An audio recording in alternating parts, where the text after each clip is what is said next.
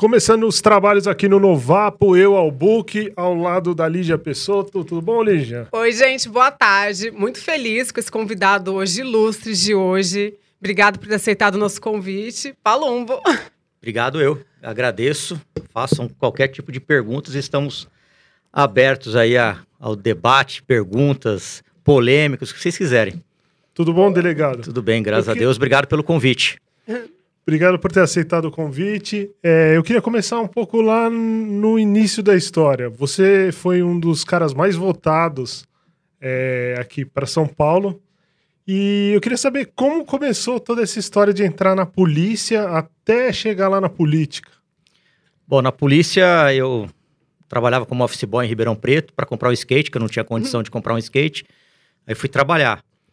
E aí fui roubado. Ali nasceu meu ódio, a minha raiva contra bandido. Eu não gosto de bandido, nunca gostei.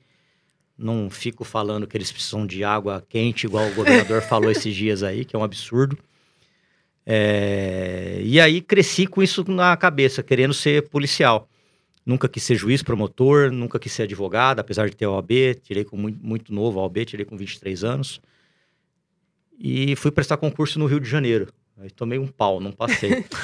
é difícil, eu queria morar no Rio de Janeiro, e queria ser delegado lá. Eu acho o Rio de Janeiro uma cidade muito bonita, muito, Sim, muito é. bonita mesmo, uma cidade maravilhosa. Prestei em São Paulo, outro concurso, acabei passando. Aí depois eu parei, né? falei assim, não, não quero outro concurso, quero nada. Apesar de naquela época, 20 anos atrás, o policial de São Paulo já ganhava um péssimo, já ganhava um péssimo salário e ainda ganha um péssimo salário. É o pior salário do Brasil no estado mais Caramba. rico da federação. Os delegados, investigadores, agentes ganham um dos piores salários do Brasil, Lígia, um dos piores. E mesmo assim, exerci a minha profissão com muita dignidade. Comecei minha carreira no Capão Redondo. Ixi, na época, o lugar mais perigoso. Era, era o lugar mais perigoso do Brasil, né? Foi até matéria de, de Globo Repórter na tinha, Globo. Tinha uma história Triângulo da Morte ali? Parque Santo Antônio, Jardim Ângela e Capão Redondo. Era o Triângulo da Morte. Era 10, 12 homicídios por finais de semana. Era muito difícil trabalhar ali naquela época, mas foi um grande aprendizado, né? A gente eu falo, se eu tivesse saído da academia e tivesse ido direto pro GOI, Grupo de Operações Especiais, não seria bacana não. É legal todo policial que sai da academia fazer pelo menos um cumprir pelo menos um período no, nas delegacias da capital, porque ali se aprende o que é a polícia, o que é dificuldade, o que é trabalhar com falta de recurso. Hoje a polícia civil ela está muito mal aparelhada, muito mal paga, falida, sucateada. É uma vergonha que esse governo de São Paulo faz com a nossa polícia e vem fazendo esse marketing barato, falando que está investindo em segurança. Ele não está investindo em segurança. Para investir em segurança, tem que dar um bom salário, um bom armamento, um bom equipamento para toda a polícia, e não só para determinados grupos como Garra, é, GOI, Rota, GER. A polícia não, não é só isso, a polícia é muito maior que isso. Se você for no interior, a polícia está sucateada e no estado deplorável. Muito difícil mesmo. Passei 20 anos na polícia. Trabalhei no Capão Redondo, Vila, a Vila Clementino. Depois fui para o GOI, Grupo de Operações Especiais, onde fiquei quase oito anos. Depois para a Divisão de Operações Especiais no Garra, onde fiquei 10 anos. E aí eu cansei literalmente de enxugar gelo. A polícia enxuga gelo. A polícia, ela prende num dia, no outro dia é solto pela justiça, por essas leis fracas, por essas leis ridículas que só prestigiam bandidos. Então, a convite do meu amigo José Luiz da Atena, numa conversa que, estive na sala da casa dos meus pais, lá em Ribeirão Preto, ele falou: pô, você reclama pra caramba das leis, né? Por que você não entra pra política? Eu falei: eu não, quero ficar no meio desse povo, não. É muito bandido lá no meio. Ele falou: então você não tem direito de reclamar. Porque se você tá reclamando pra caramba e não entra, você não pode reclamar. E eu fiquei com aquilo na cabeça. Fiquei com aquilo na cabeça. Aí, posteriormente, teve um evento na base do Garra para inauguração, para mostrar a nova base do DOP, né? Na verdade, todo o departamento, que engloba o Garra, o GER, sequestro, capturas, helicópteros da Polícia Civil. E aí o governador estaria presente. Eu era o 01 do Garra e foi durante a semana chamar os policiais de folga para participar desse evento, que é um absurdo. O policial vive de bico. Quando você chama um policial para folga para ficar fazendo papagaiada, você está ferrando a vida do policial. Se é para fazer uma operação, beleza, faz parte, estamos aí para isso. Agora, se é para ficar batendo palma para governador, é um absurdo. Enfim, veio essa ordem, e aí chamaram os policiais, quem trabalhou à noite tinha que ficar até mais tarde, e que já foi um absurdo. Um delegado, dois delegados e mais alguns tiras pediram para não entrar. Falaram, eu não vou entrar para cumprimentar esse governador. Eu falei, então tá bom, eu também não vou entrar. Se vocês não vão entrar, eu, como 01 do Garra, vai ficar muito feio se eu entrar. E não entrei, fiquei lá fora, na rua, na calçada. Nisso entrou o governador, tava lá, todo mundo lá bajulando o governador, conversando com ele, literalmente isso. E aí me ligaram, você não vai entrar? Eu falei, não, não vou entrar. Eu prestei concurso para delegado, não prestei concurso para puxar saco do governador, não vou entrar. E não entrei. Mas aí veio a merda. Nisso veio o veio a merda porque depois eu tive que responder até na corregedoria. Fui chamar na delegacia geral para responder sobre isso. Por quê? Porque veio o Major Olímpio, uhum. ele entrou na base e quase saiu na mão com o governador. Não sei se vocês tomaram ciência disso. Foi, um que postou o videozinho ali, o Major Olímpio puxando uma caixinha de som também, foi? Sim, é esse mesmo. Eu gosto, gostava do Major Olímpio, que Deus o tenha. Sim, ele lutava pela Polícia Civil, lutava pela Polícia Militar. Sempre falou o que eu gostaria de falar e agora eu posso falar. E aí quase saiu na mão. Olha, ele é senador, era senador da República. Ele tem livre acesso em qualquer repartição pública. Não vai ser um delegado ou um oficial da Polícia Militar que pode impedi-lo de entrar. Eu fiquei, quando eu vi, já estava confusão é, instaurada. Enfim. Aí acabou a confusão, o pessoal deixa disso, deixa daquilo. Acabou vazando uma foto desse, desses policiais ao lado do, do, do Major Olímpio. E eu tava lá. Aí fui chamado na delegacia geral, fui chamado para dar explicação, tive que responder na corregedoria. Eu falei, ó, quer saber, eu já tô de saco cheio disso daqui. Eu já tô de saco cheio disso daqui, de ficar pagando esse sapo. Eu já cumpri minha missão aqui, eu vou para política. Lembrei do que o Datena me falou eu vou para a política. E fui. Só que eu não sabia, eu não tinha consciência do que é a política. E a eleição para vereador na cidade de São Paulo, dizem os especialistas, que é a eleição mais difícil do Brasil, para cargos do legislativo. É a eleição mais difícil do Brasil. Quando eu já estava no meio afastado, que eu fiquei sabendo disso, eu falei, agora fudeu. Agora ferrou de vez. Mas aí trabalhamos pra caramba, um policial do Garra veio comigo, que é o Márcio Kenjo, tem muita gratidão por ele. Depois se juntou outros policiais. Outros policiais não, se juntou o Wendel, que jogou no Palmeiras durante 12 anos, não precisava, tá, não precisava ser meu assessor, não precisava nada disso. É um cara que trabalha muito com a gente. E aí a gente foi formando a nossa equipe e trabalhando pra caramba na campanha, mas trabalhamos muito. Aí veio a grata surpresa daquela votação que eu considero é, uma surpresa para mim. Eu não esperava ter mais de 100 mil votos. Eu achava que eu teria uns 30 mil votos no máximo que estaria brigando ali para entrar. E foi uma, um motivo de surpresa, satisfação. E hoje eu só agradeço a Deus. E estamos trabalhando pra caramba. Hoje eu trabalho muito mais do que quando eu estava na polícia. Muito Sim. mais mesmo. Quando alguém fala que político não trabalha, eu falo, olha, eu não sei que tipo de político está falando. Mas eu sou honesto e eu trabalho pra caramba. Mas tem uns que, que dá uma. É porque tem muito dinheiro, né? Se você é. pega uma, por exemplo, a campanha para vereador, você poderia investir, quer dizer, investir não. Você teria até 3 milhões de fundo é, partidário, fundo eleitoral. 3 milhões para um candidato. Que lógico, vai ficar com os donos do partido, né? Entre aspas. Eu abri mão, eu não peguei um tostão. Quem bancou a minha campanha foi minha família, meus amigos, o Wendel aí que me ajudou, outras pessoas que acabaram me ajudando. Na, na, trabalharam gratuitamente que me ajudaram. Então minha campanha foi muito humilde, foi muito humilde em matéria de recursos financeiro. Enquanto alguns candidatos estavam gastando até 3 milhões, 1 milhão, 2 milhões, eu estava lá, ó, capengando, correndo atrás de voto, pedindo para as pessoas foi, me ajudarem. Foi o terceiro mais votado, né? Foi o terceiro mais votado no Brasil e sem fundo partidário primeiro. Você não gastou nada com a campanha? Foi gastei, mais o boca a boca? A, a, gastei de recursos próprios. Sim. Do meu dinheiro, do dinheiro da minha família e dos meus amigos. Eu não usei nada público. Sim, eu foi na usei, raça, né? Foi na raça, na garra e na rota do bem. Eu não gastei um real de fundo partidário. Então, eu até falei, meu Deus, como é que eu vou concorrer com esses candidatos que estão gastando milhões e milhões de reais? Sem... Não dá, meu. Que em São Paulo, a gente, eu não sabia disso. Eu fiquei sabendo quando eu entrei para a luta, né? Em São Paulo ainda tem aquela velha filosofia que tem por todo o Brasil de, ah, eu vou te pagar um churrasco, ah, eu vou te dar um telhado. Tem. E rola muito Tem. isso, né? Nossa, eu recebia mensagens no meu celular dizendo assim: se você me arrumar um caminhão de tijolo, de pedra, eu arrumo não sei quantos votos para você. Eu ficava revoltado.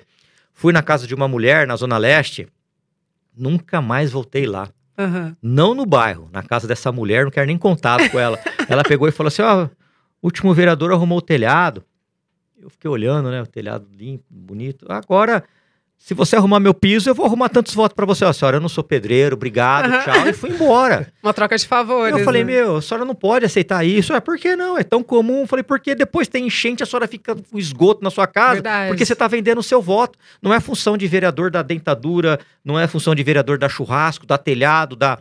Não é função de vereador isso. A função do vereador é fiscalização e cobrar o executivo. Não é minha função fazer isso. Eu não vou te dar nada.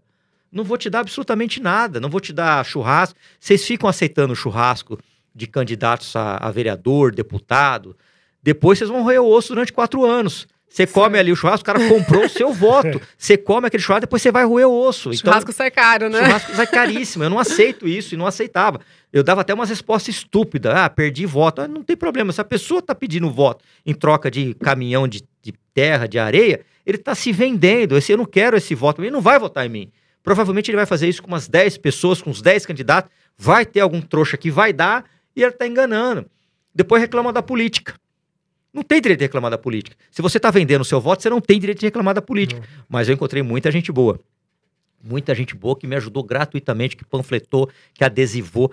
Olha, uma vez eu estava voltando no domingo, eu moro em Perdizes, estava voltando, uma senhora abriu a janela do carro e falou assim: Ô Palumba, eu gosto de você, vou votar em você, hein? Aí falou: Poxa, legal, deixa eu adesivar o seu carro, por favor. Quanto você me paga? Pô, Na hora eu brochei. É. Na hora. Eu falei: Meu Deus. Eu falei: Senhora, não faça isso, senhora, minha campanha é dura. Eu não tenho dinheiro. Ah, mas o candidato lá do bairro lá tá pagando tanto para adesivar e tá dando tanque de gasolina. Aí eu falei, a senhora, eu não tenho condição de pagar.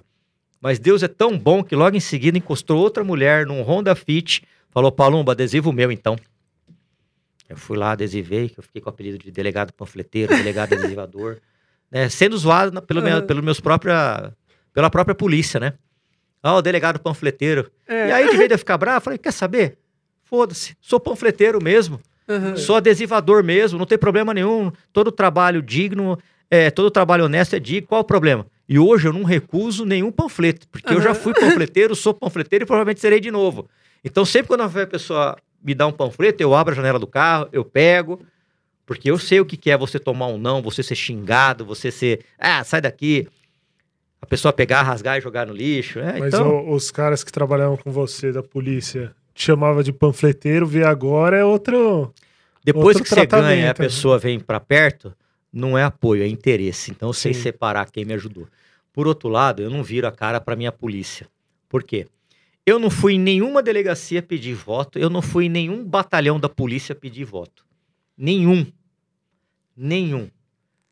Mas eu não viro as costas pra polícia. Porque eu só fiquei conhecido graças ao trabalho da polícia. Isso se chama-se gratidão. E é Sim. por isso que eu tô toda hora falando do senhor João Dória, do descaso que ele tem com a Polícia Civil, com a Polícia Militar, com a Polícia Penal. Toda hora eu falo, toda hora eu falo. A última dele que eu ouvi, que eu falei, não acredito que ele tá falando essa barbaridade. não é barbaridade, né? Mas tem tanta coisa para ele se preocupar. Olha, onde ele falou, onde já se viu na cadeia ter água fria, eu não sabia. Agora todas as cadeias têm água quente. Ô, João Dória, vai lá para Parelheiros, que você vai ver que tem bairro que não chega água. João Dória, vai lá para Brasilândia, que você vai ver que de final de semana não tem pressão para chegar água nas famílias de bem. João Dória, vai para qualquer comunidade, que o senhor vai ver que muita comunidade não tem água quente nem fria, João Dória. O senhor tá preocupado com a aguinha fria do quente, João Dória? Ele teve livre-arbítrio, cometeu o crime que ele quis, ele roubou, estuprou, traficou porque ele quis, João Dória. E bom, e o frio faz bem para a saúde, João Dória. Então, de vez o senhor estar preocupado com a população de bem, o senhor está preocupado com a água quente do presídio. Mas o senhor não está preocupado com, pessoa- com as pessoas de bem. Mas eu sei por que, que o senhor está fazendo isso. Porque o senhor é um grande de um sabichão. Está preocupado com os votos desses familiares, né, senhor João Dória?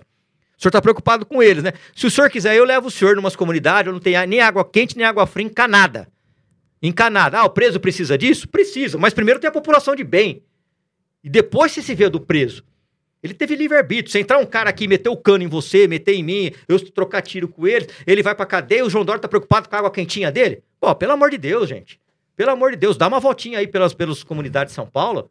Você vai ver aqui, ó, não precisa ir muito longe não, viu, João Dória? Você vai ver aqui no, no viaduto Antártica, onde tem uma pessoas morando ali debaixo do viaduto, lá do Shopping West Plaza, que tem pessoas morando ali, João Dória. Vai na Praça da Sé, João Dória, que eles estão tomando banho da fonte, João Dória. Tomando banho, lavando roupa com água de churrada, João Dória. Na Avenida Sumaré é muito comum isso também, João Dória, perto do viaduto, onde as pessoas fazem rapel. O senhor está preocupado com a água quente dos presos, João Dória? Ah, tenha santa paciência. Eu não vou ficar quieto com isso. Esse, esse problema de segurança pública, eu, eu queria entender uma coisa assim, eu- você que está agora na política. É, todo mundo fala de colocar preso para trabalhar, é, acabar com esse negócio de saidinha. Não existe projeto, nada para que isso mude um pouco? Existe projetos em andamento. Mas isso é uma atribuição de deputados e senadores, deputados federais e senadores. Não é de vereador e não é de Sim. deputado estadual. É, só que enquanto existirem parlamentares mais preocupados com a água quente do preso do que com a água das pessoas de bem, a gente vai ter isso aí, total inversão de valores. Gente em cima do muro toda hora, gente que não quer, ah, não, se eu ficar para aí eu perco o voto lá. Eu não, cara, eu não fico em cima do muro. Na Bíblia fala, ou é quente ou é frio. Eu tô vendo que você é devoto Nossa Senhora Aparecida, salvo engano, é uma Nossa Senhora Aparecida sim. ali, né? Pintaram no muro de uma escola, uma escola municipal, uma Nossa Senhora Ah, Aparecida vi. fazendo um gesto obsceno. Ah, você vai se meter nessa briga, você vai perder voto. Que se dane. Na Bíblia fala, ou é quente ou é frio, morno eu te vomito. Não vou ficar em cima do muro. Foi lá, criei um escarcel lá, arrumei briga com a diretora, arrumei. Tô... Tem gente indo lá fazendo protesto contra mim. Pode ir, filho. Que se dane. Mexeu com a minha mãe, ela tá no meu braço, tatuada, tá no meu coração e tá na minha vida. Não vai mexer com Nossa Senhora Aparecida. Eu respeito todas as religiões. Todas. Você é católico? Sou católico, frequentador de igreja, vou à missa, minha maior arma é o meu terço, não é minha Legal. pistola. aqui. Eu tô com uma pistola Glock aqui, não tô usando uma outra arma dada pelo Estado, porque eu uso Glock. Olha, Enfim. adoro. Mas eu respeito todas as religiões, todas. Eu tenho muito carinho, muito, muita amizade com pastores. Pastor Marcel Belotto, pas- é, pastor é, Bispo Bea- é, Beato, um monte. Pastora Rosângela, são meus amigos. Eu sou cristão, eles também são, e nós temos uma coisa que se chama-se respeito. Sim. Respeito todas as religiões, evangélicos, católicos, espíritas, umbandistas, kardecistas, todas, todas. Então eu não vou admitir uma falta de respeito contra uma figura que é considerada para mim igreja, padroeira do Brasil. Eu não vou admitir isso. Não vou. Não é arte. Quando a arte lesa a ética, não é Sim, sim. arte. Eu não vou admitir isso. Podem vir para cima de mim, podem me atacar, podem ir nas redes sociais, podem fazer protesto. Tô cagando pra vocês. Vocês não vão mexer com a minha, minha fé e com a minha crença e não devem mexer com a fé e crença de ninguém. Aliás, isso é crime, artigo 208 do Código Penal. Se vocês não sabem, viu? Vocês querem tudo que é, que, que é direito para vocês, mas quando se fala em respeitar o próximo, vocês não querem. Eu não vou ficar quieto. E isso. descobriram quem fez essa arte? É, na verdade, isso aí foi. Inclusive, há indícios de que foi patrocinado com dinheiro público. Nossa. Tinha outras Foi um grafite, né? Foi um grafite, verdade. mas tinha outras artes ali também. Tinha, eu não considero nem arte, né? A polícia espancando é, moradores, alguma Aham. coisa assim. Eu não falei nada, fiquei quieto. Embora seja policial, eu fiquei quieto. Mas quando eu cheguei naquela escola e vi Nossa Senhora fazendo um gesto obsceno, que eu não vou fazer aqui em respeito a quem está nos assistindo, eu achei uma afronta, um assinte. Aí foi um vereador, subiu na tribuna e falou que era assinte, que era, que era, era uma obra. Pô, pelo amor de Deus, gente, respeita. Eu tenho certeza que se fosse a mãe de vocês lá numa uma situação dessa, vocês não iam gostar. Vocês não iam aceitar e vocês iam se insurgir contra isso. Entendeu? Mas aí eles começam a fazer o pré-julgamento. Ah, é fascista. Ah, é ah, pelo amor de Deus, gente. Tenha dó. Eu não tenho político de estimação. Não defendo nenhum político. Eu fico na minha. Levei a minha campanha sem vincular a minha imagem a ne- a nenhum político. E mesmo assim, toda hora ter o estereótipo de que eu sou isso, que eu sou aquilo, sem ao menos as pessoas me conhecerem. E você já passou por muitos momentos, assim, na polícia de crimes. E vo... Ih, esqueci que eu Maravilhosa, Aline. Hoje, hoje ela tá. Hoje ela tá toda atrapalhada. Tem que colocar isso aqui, né? Não, não adianta nada colocar isso aqui também. Falei que você ficou famoso, né? No mundo do crime, né? Com esse negócio de Datena, tudo. Já passou algum atentado? Não, eu já fui muito assim? ameaçado, bastante. E eu falo para as pessoas, entra na fila, Aham. tá tudo certo. Por você tá, tá muito tempo na TV, assim, aparecer bastante, rolou muito atentado contra você, não?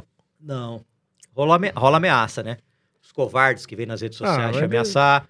Com fotinho de traficante que- cachorro, né?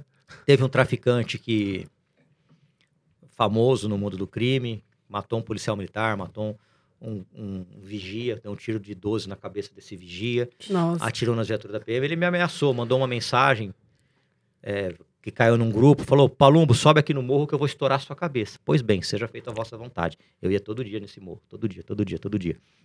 Só que eu sempre tratei a população lá do Morro do Sabão, e em qualquer comunidade que eu fui, com muito respeito. Então eu reunia meus policiais e falava: nós vamos subir o morro com bom dia, boa tarde, boa noite, sem desrespeitar a pessoa por ela estar numa condição desfavorável financeiramente. Porque se a gente não maltrata as pessoas que moram no Jardim Perdizes e Moema, não, nós não podemos maltratar ninguém que mora em periferia. Ali são seres humanos, a maioria das pessoas que moram ali são pessoas de bem, que levam a vida dignamente, que trabalham, que se esforçam para viver dignamente. O que aconteceu? Esses moradores, como a gente, a gente subiu lá mais de um mês sem parar, não arrumamos um problema na corredoria, não tivemos um problema de queimar, queimar pneu, de virar viatura, nada. Por quê? Porque se tinha um respeito. E essas mesmas pessoas começaram a passar a informação de onde estava esse traficante. E aí, um deles foi preso pela Polícia Militar, o outro foi preso por nós. Então, essa foi uma das ameaças que eu sofri ao longo da minha carreira, né? Mas agora é todo dia. Se abrir o nosso Instagram aqui, vai ter ameaça, ah, o cara xingando, o cara falando um monte de besteira. Teve um falando, ah, você é valentão de rede social. Eu falei, caramba, meu, combati o crime durante 20 anos, pelo amor de Deus. Aí eu falei, não, eu não sou não, me passa o endereço que eu vou aí conversar com você pessoalmente e vou te explicar que eu não sou. Pergunta se ele passou. Não sou porra nenhuma. Eu tava tão pilhado que eu iria. Você é corajoso, né? Não, não é que eu sou corajoso. Eu, eu, eu acho o seguinte: eu acho que você tem que ter respeito pelas pessoas. É muito fácil eu pegar meu celular aqui, ó, e ficar te ofendendo aí nas suas redes Sim. sociais com perfil falso. É muito fácil. Eu falo para minha equipe, eu tenho uma equipe hoje que me ajuda, né? Eu falo, olha, por favor, não apague nenhum comentário. As pessoas têm direito de entrar na minha rede social e fazer crítica. E você responde? Os respondo. haters? Não, quando é hater eu não respondo. Aham. Se o cara não é, não teve coragem de abrir um perfil verdadeiro, eu também não vou perder meu tempo com hater. Sim. Mas se a pessoa não xingou, não falou palavrão, não escreveu nenhuma merda, não foi ofensivo, por que vai apagar? Porque ele não concorda comigo? Tem que deixar lá o comentário Sim. e a gente tem que responder. É isso, que nem eu sou, por vezes, eu sou restrito na, na- na- no Instagram do João Dória. Eu não xingo ele. Eu não falo da calça dele. Eu não falo do cabelo dele. Pra mim, pouco me importa se ele usa calça apertada, calça leg. Não é problema meu isso aí. Mas eu vou lá com críticas. Olha, você tá falando da polícia, mas isso não é verdade. Aí eu falo, vou lá com argumento. Ele me restringe. Por que, que ele me- que eu descobri? Porque outro dia eu falei, caramba, meu, toda vez que eu posto alguma coisa lá, vem comentário embaixo, gente, gente gostando, gente xingando, é, curtida. Por que que não veio? Aí eu falei pra minha esposa, entra lá. Ué, não tô achando o comentário. Ah, É Restrito. restringido. Mas hoje eu tô ligeiro com você, viu, João? Eu dou uma olhada lá pra ver se eu não tô restrito. Quando você tá meio restrito, eu venho aqui na minha rede social e, e posto do mesmo jeito, viu, João? e se o João Dória for candidato o ano que vem, você votaria nele como mas nem, presidente? nem, nem- Eu voto num cone, mas não voto nele. Não voto. Aham. Não voto, porque ele judiou demais da minha classe, judiou demais dos empresários, com esse discurso de que quer sal- salvar vidas. Uhum. Vários amigos meus quebraram na pandemia, um monte. Um monte. Quem faz show não conseguiu fazer show. Isso é verdade. Quem, Isso, quem vive dois disso, anos parado. dois show. anos parado, você não conseguiu fazer seu show. É. E aí você vai na estação de trem da- do metrô da Luz, tudo lotado. Uma Sim, baita de uma bem, hipocrisia isso. Porque, olha, um comerciante amigo meu falou assim, Palumbo, na minha loja, entra em média, dia bom, 25 pessoas por dia. 25 pessoas por dia. Olha o espaço disso daqui. Tá umas 10 salas dessa. Olha o espaço. Tem medição de temperatura, todo mundo de máscara e tem álcool em gel para todo mundo. Por que, que eu não posso atender 10 pessoas por dia? Pelo amor de Deus, eu vou quebrar, tô desesperado. Faz Verdade. alguma coisa, pelo amor de Deus. E aquilo lá eu falei, é verdade, né? Vamos lá na estação de metrô, 6 horas da manhã. E fui com a minha equipe. Não só de metrô, fui de trem, peguei, fui até a cidade de Tiradentes, peguei uma, um ônibus, vim até o centro, conversei com o cobrador. O cobrador chegou para mim, a cobradora, perdão. Olha aqui, delegado, nossa situação. Todo mundo quer vacina, né? Mas o senhor já parou para perceber que nós, cobradores e motoristas, ficamos com essa aglomeração aqui, ó, 10, 12 horas por dia? Verdade. Quem que pensou neles? Ninguém, né? Pois é, ninguém. Você ia no terminal Ninguém. Bandeira ali, seis da lotado. tarde. Aí lotado, você quer fazer um lotado. show numa casa que, que poderia acomodar 200 pessoas, olha, não dá para acomodar 200 pessoas. Mas vamos acomodar 50 com distanciamento, com máscara. Deixa você fazer seu show, cacete. Sim. Deixa você sobreviver. Pelo amor de Deus. Aí depois veio o caça-festa. Ah, não dá. Quando eu vi o caça-festa, eu Quem? fiquei... Alexandre Frota? Também. Também. que era o. Ele Bom, primeiro que eu, eu fiquei lá no Garra durante 10 anos. A divisão de operações especiais não foi feita para fechar a festa. Quando eu vi a viatura do Garra num cabeleireiro na Avenida Europa, acho que foi na Avenida Europa. Aí os policiais com o fuzil 762. Eu falei, nossa, eu fiquei olhando pela TV, eu tava assistindo o Datena da minha sala, tava ali ligado. Deve ter sido um roubo, deve ter sido um sequestro. Não. Aí, até o Datena ficou constrangido. Ele entrou em contato com o delegado e aí ele ficou, ele acabou a entrevista rapidinho. Como é coisa do Datena, eu vi que ele ficou constrangido.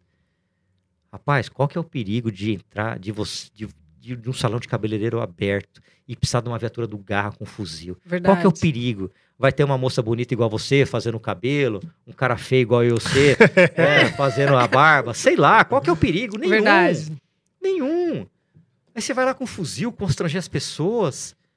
Vai lá com uma viatura descaracterizada, fala assim, chega pro dono e fala, olha, tem ordem do secretário, parece que eu, eu levantei foi a ordem do secretário da saúde, é, fecha aqui pra gente, tal, não pode abrir. Eu tenho certeza que o dono ia fechar.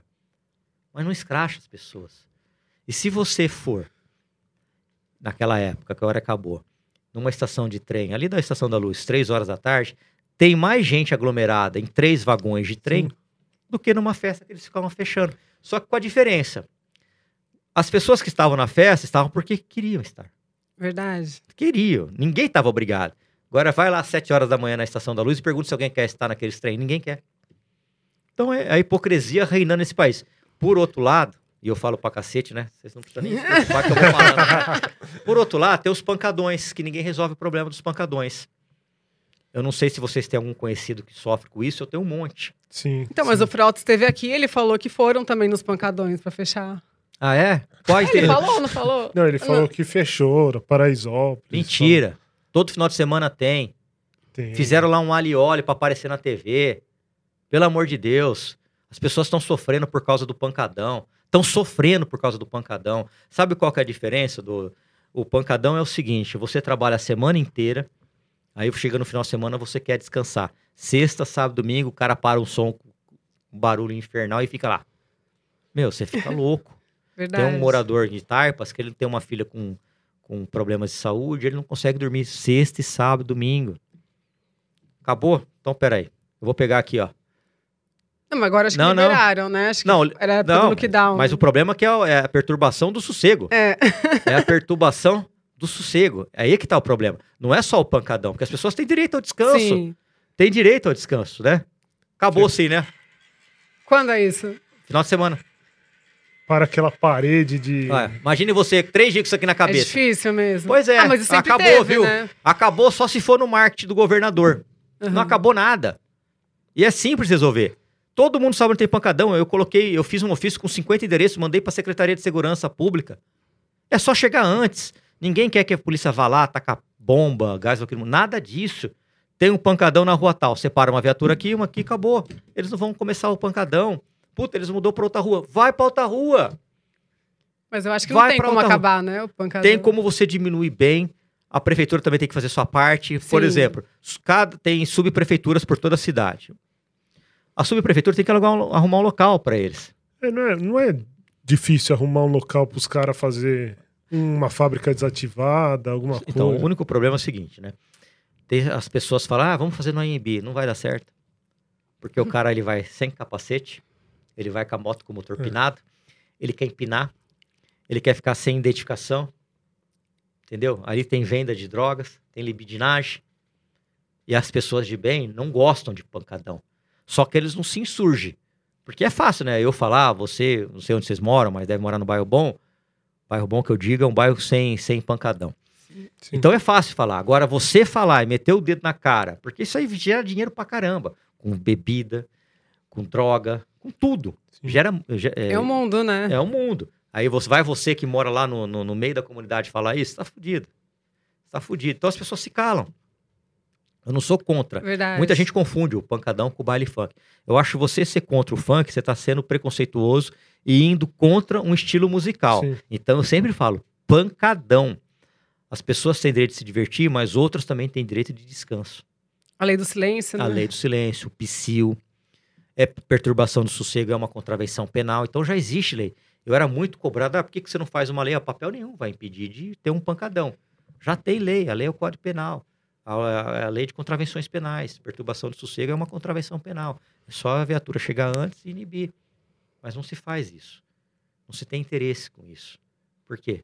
Porque você está tomando partido de um lado, e aí você perde voto do outro. Político é fogo, viu, rapaz? A maioria deles fica tudo em cima do muro. Fica aqui, ali, quer agradar todo mundo. Entendeu? Eu não sou assim, entendeu? Eu não, não, não, não consigo ser desse jeito. Aí não vou ser desse jeito. Em 2022, será que teria Palumbo como deputado estadual? Não sei, né? Estadual, federal, É. sei lá o que, né? Vamos ver, esperar a vontade de Deus, né? Eu tô exercendo meu papel de vereador agora. Trabalhando pra caramba, inclusive de domingo. Inclusive de domingo, neste último domingo, eu estava na, em Perus, onde uma mãe reclamou que o filho teve uma convulsão sábado e não tinha aparelho de tomografia, até aí tudo bem, porque a unidade de baixa saúde geralmente não tem, mas não se conseguia transferência, o único hospital que tinha estava quebrado o aparelho, falei, não, eu tenho um filho de 8 anos, então eu vou até lá. Mandei uns assessores no sábado, não resolveu. Eu fui até, eu fui até a unidade de baixa saúde, depois da igreja eu fui até lá. E aí você vê uma mãe desesperada porque o filho teve um acidente de um acidente, precisa de uma cirurgia, estava 36 horas esperando para atendimento. O Tadinho. outro precisa de uma tomografia. Aí eu falei, eu queria ver se fosse o filho de algum desses gestores, secretário, prefeito, governador, se eles iam ficar lá esperando esse tempo e se iam achar normal. Você tem filhos? Tem um. Então, você, você ia ficar louco, não ia? Sim, com Você tem certeza. filhos? Não. Então, você ia ficar louco, você ia ficar doido. Porque eu, eu tenho um filho de 8 anos. E as pessoas pagam impostos. As pessoas têm direito a uma saúde de qualidade. Sim. O PS lá, a unidade de baixa saúde, tudo limpinho, arrumadinho, novo. Os funcionários tra- trataram, trataram a minha equipe muito bem. E a culpa não é deles. Não adianta bater nos funcionários da unidade de baixa saúde, exceto se maltrate as pessoas. A culpa são dos gestores. Prefeito, governador, secretários. Nós temos que saber quem cobrar. Então, eu faço fiscalização em unidade de baixa saúde. Eu vou com muita educação com os funcionários, porque quem está lá está trabalhando. Sim. É igual na Polícia Civil.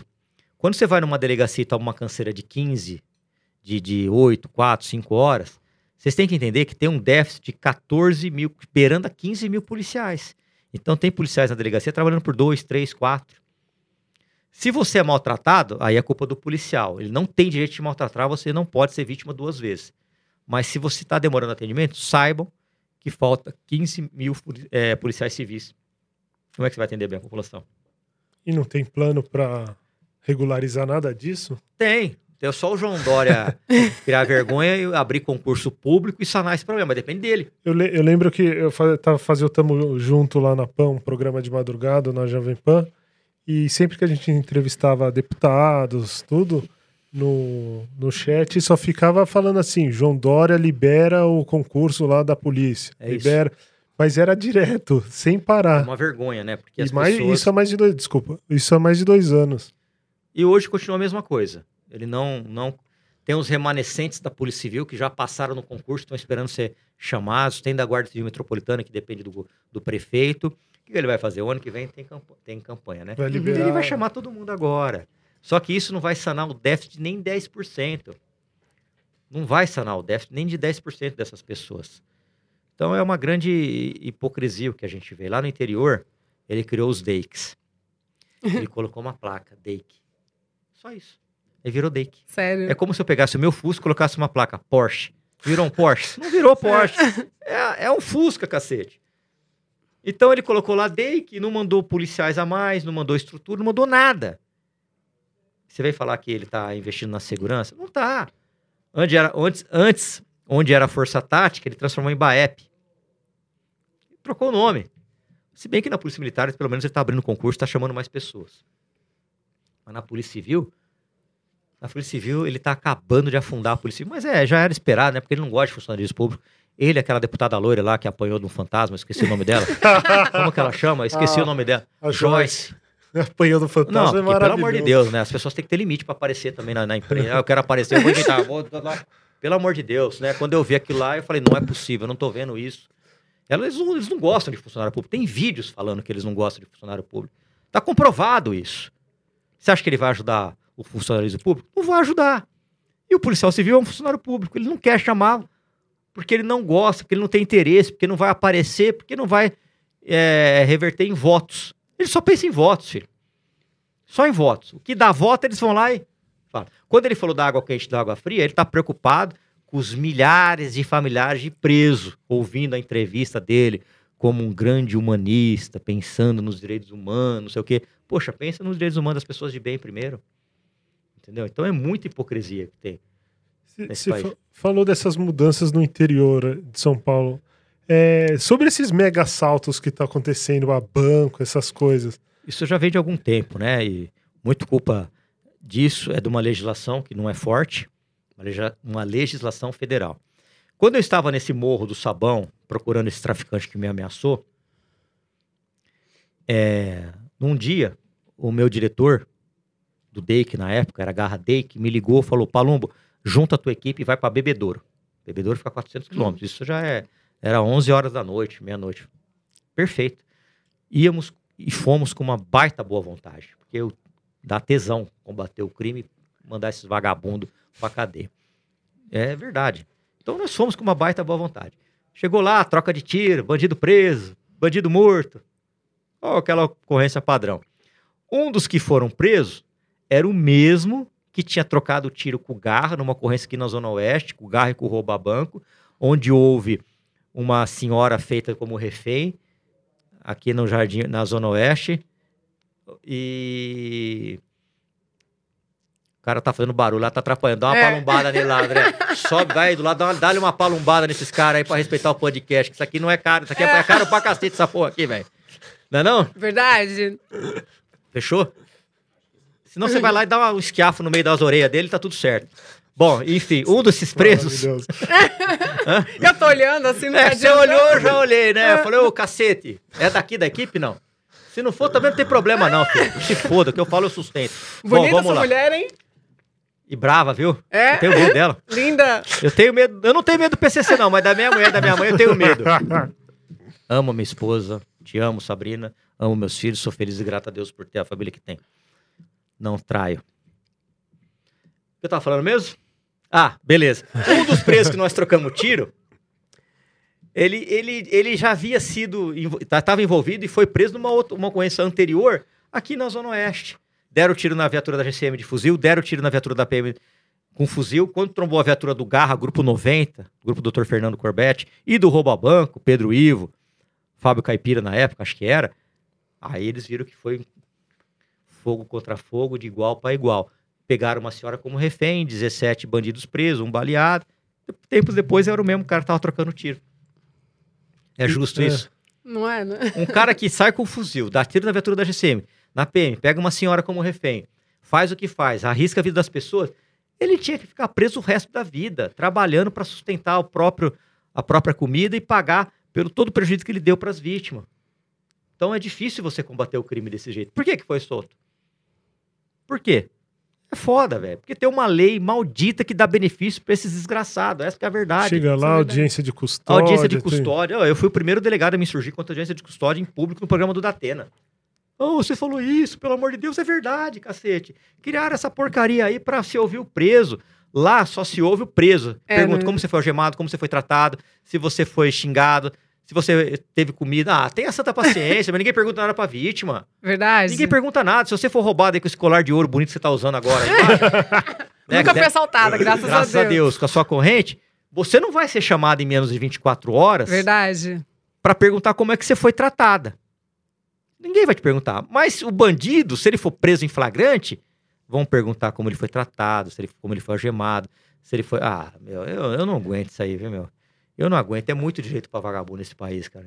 É demais, a gente precisa mudar isso urgentemente. As pessoas de bem que têm que ter direito, cidadão de bem, você que está trabalhando, ela, eu, o André, pô, a gente está trabalhando, entendeu? Então é, é complicado, você vê tanto direito para vagabundo. Alguns recebem auxílio reclusão, que é um dinheiro que alguns presos têm direito porque pagaram o INSS, estavam trabalhando, eram registrados no momento que cometeram o crime. Poxa vida, transforma isso em auxílio vítima. Verdade. Entendeu? Pô, o cara vai lá e rouba. Roubou teu carro. Vou dar só 100 vezes, pelo amor de Deus. Teu carro vai parar numa prateleira de um desmanche. O cara foi preso. Mas e daí? Teu carro? Cadê teu carro? Você não tem seguro, você não tem mais carro. Já era, né? Já era. Aí o vagabundo, pode ser que ele tenha direito ao auxílio reclusão. E você? Tem direito, tem direito a, nada? a nada? A né? nada. E você tem projetos de leis para melhoria Eu tenho, já foi aprovado em segunda instância. Em segunda, perdão.